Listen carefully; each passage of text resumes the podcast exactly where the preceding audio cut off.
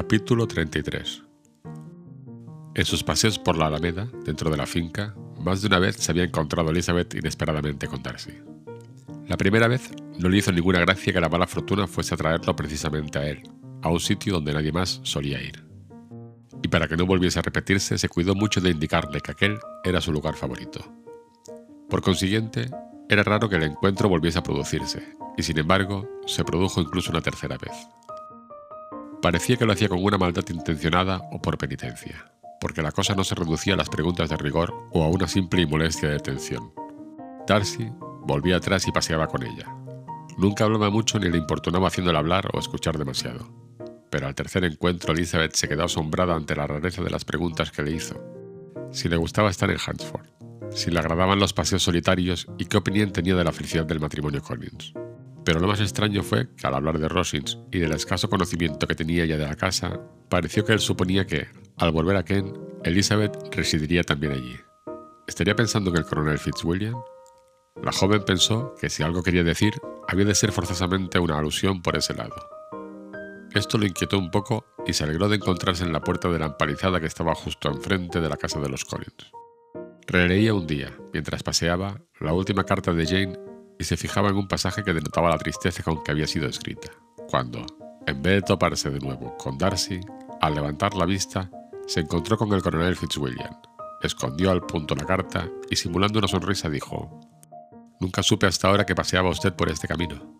He estado dando la vuelta completa a la finca, contestó el coronel, cosa que suelo hacer todos los años, y pensaba rematarla con una visita a la casa del párroco. ¿Va a seguir paseando? No, iba a regresar. En efecto, dio la vuelta y juntos se encaminaron hacia la casa parroquial. ¿Se van de Kent el sábado, seguro? preguntó Elizabeth. Sí, si Darcy no vuelve a aplazar el viaje, estoy a sus órdenes. Él dispone las cosas como le parece.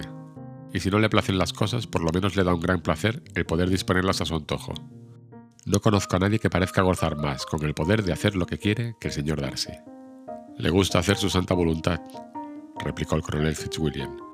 Pero a todos nos gusta, solo que él tiene más medios para hacerlos que otros muchos, porque es rico y otros son pobres. Digo lo que siento. Usted sabe que los hijos menores tienen que acostumbrarse a la dependencia y renunciar a muchas cosas. Yo creo que el hijo menor de un conde no lo pasa tan mal como usted dice. Vamos a ver, sinceramente, ¿qué sabe usted de renunciamientos y de dependencias? ¿Cuándo se ha visto privado, por falta de dinero, de ir a donde quería o de conseguir algo que se le antojara? Esas son cosas sin importancia y acaso pueda reconocer que no he sufrido muchas privaciones de esa naturaleza. Pero en cuestiones de mayor trascendencia, estoy sujeto a la falta de dinero.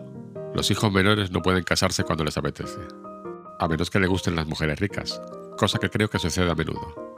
Nuestra costumbre de gastar nos hace demasiado dependientes, y no hay muchos de mi rango que se casen sin prestar un poco de atención al dinero. ¿Se referiría esto a mí?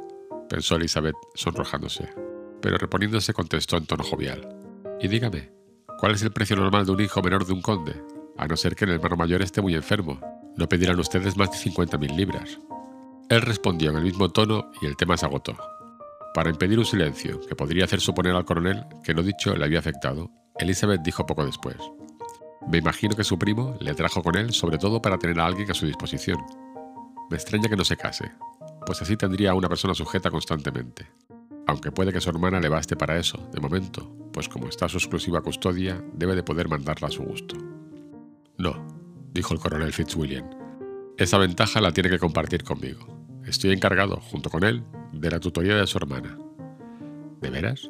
Y dígame, ¿qué clase de tutoría es la que ejercen? ¿Les da mucho que hacer? Las chicas de su edad son a veces un poco difíciles de gobernar, y si tiene el mismo carácter que el señor Darcy, le debe de gustar también hacer su santa voluntad.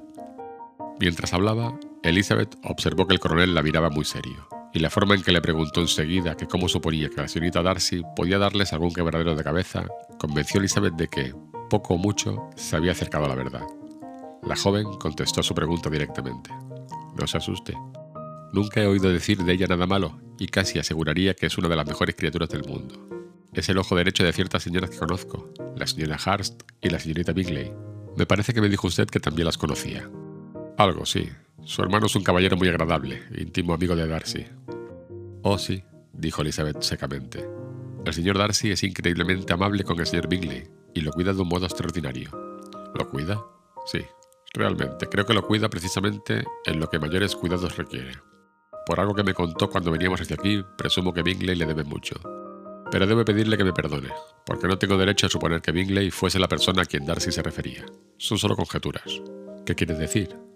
Es una cosa que Darcy no quisiera que se divulgase, pues si llegase a oídos de la familia de la dama, resultaría muy desagradable. No se preocupe, no lo divulgaré.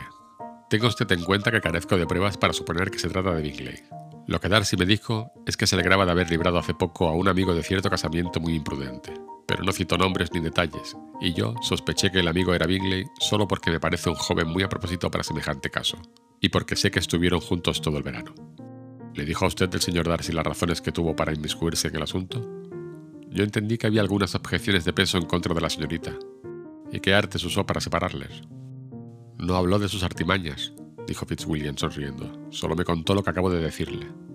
Elizabeth no hizo ningún comentario, y siguió caminando con el corazón henchido de indignación. Después de observarlo un poco, Fitzwilliam le preguntó por qué estaba tan pensativa.